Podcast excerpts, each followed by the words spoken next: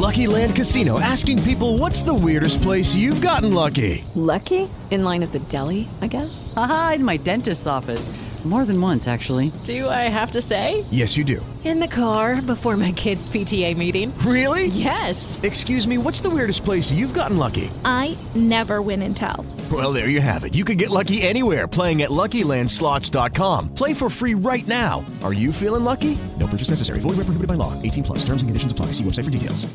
With Lucky Land slots, you can get lucky just about anywhere. Dearly beloved, we are gathered here today to. Has anyone seen the bride and groom? Sorry, sorry, we're here. We were getting lucky in the limo and we lost track of time. No, Lucky Land Casino, with cash prizes that add up quicker than a guest registry. In that case, I pronounce you lucky. Play for free at LuckyLandSlots.com. Daily bonuses are waiting. No purchase necessary. Void where prohibited by law. 18 plus. Terms and conditions apply. See website for details. Muy buenos días, ya es miércoles, miércoles 18 de agosto de 2021 y este es el resumen informativo de belisario.mx. No olvide compartirlo con todos sus conocidos. En México. ¿En qué va el polémico regreso a clases? Depende a quién le pregunte. El presidente Andrés Manuel declaró que es muy importante que se regrese a clases presenciales este 30 de agosto. ¿Por qué? El presidente dice que es una terapia importantísima el volver a ver amigos, socializar experiencias y dejar de estar sometidos al Nintendo. Eso dijo. ¿Y es voluntario o forzoso? Andrés Manuel declaró que es voluntario, que nadie se preocupe, que van a seguir habiendo clases por televisión e internet. Entonces, pues, habrá las dos opciones. En belisario.mx queremos dejar en el ambiente dos preguntas y una reflexión.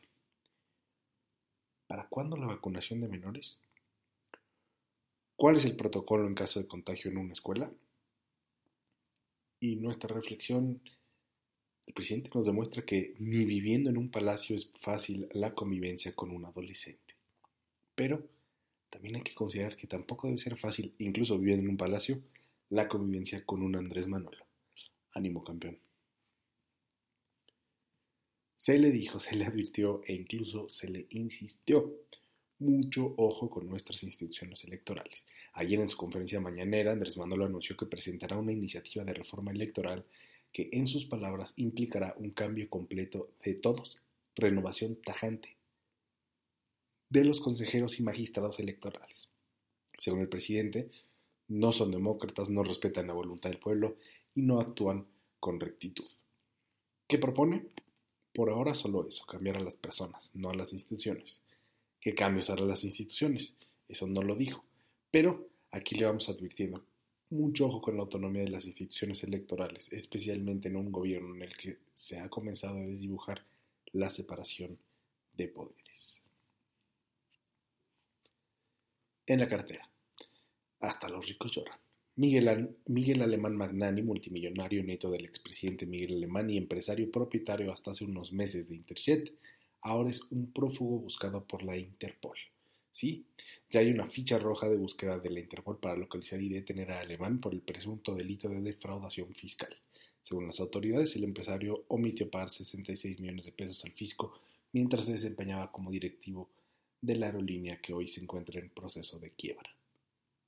Ojo, si dan con él, Alemán Magnani deberá enfrentar un proceso, su proceso en prisión sin derecho a fianza. Y ya arrancó el polémico tianguis del bienestar. ¿Qué es eso? Es literalmente un tianguis, con carpa y toda la cosa, en el que se regalará calzado, juguetes, utensilios de cocina, todo nuevo pero con tres detalles. Uno, estarán ubicados en comunidades marginadas.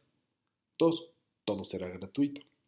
Y tres, son puros artículos decomisados y confiscados en la aduana. Desde luego, varias empresas y expertos en propiedad intelectual han pegado el grito en el cielo, pues en su mayoría se trata de piratería que el gobierno mexicano debería destruir por ley.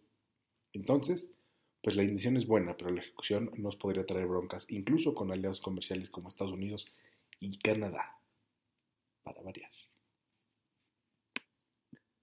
En el mundo, ¿cómo va el tema Afganistán? Pues depende a quién le pregunte. Ya ve que ahora todo el mundo es experto en la situación sociopolítica afgana. Aunque aquí no somos expertos, le platicamos lo que leímos. En una conferencia de prensa, el movimiento talibán hizo una serie de anuncios inesperados. 1. Prometieron respetar los derechos de las mujeres. 2. Declararon que los medios privados seguirán siendo independientes. 3. Prometieron no refugiar a nadie que tenga la intención de atacar otros países. 4. Aseguraron que garantizarán la seguridad del país. Y 5. Afirmaron haber perdonado a quienes trabajaron para el gobierno anterior o para gobiernos extranjeros, por lo que, cito, nadie irá a tocar a sus puertas a preguntar por qué les ayudaron. ¿Se les puede creer? Eso mejor pregúnteselo a uno de tantos expertos. Y solo para que se dé una idea de cómo le hace Nueva Zelanda para controlar el COVID, ahí le va algo anecdótico. La popular primer ministra Jacinda Arden ordenó ayer un confinamiento nacional de tres días luego de que se registrara la llegada de la famosa y temida variante Delta a su país. Sí, la primera ministra está preocupada porque ya se registró el primer contagio en seis meses. Ojo, Nueva Zelanda vive sin restricción alguna desde febrero. Ahora deberán confinarse por tres días. Y siete en el caso de los habitantes de Auckland, la ciudad más poblada y en la que se registró el contagio. Échale ganitas, que ya es miércoles y esta semana lleva de bajadita. Mientras tanto, usted esté informada, usted esté informado. Muchas gracias por escuchar el resumen informativo de belisario.mx. No olvide visitarnos en Instagram, Twitter y Facebook y escribirnos a hola.belisario.mx. Muchísimas gracias, excelente miércoles hasta luego.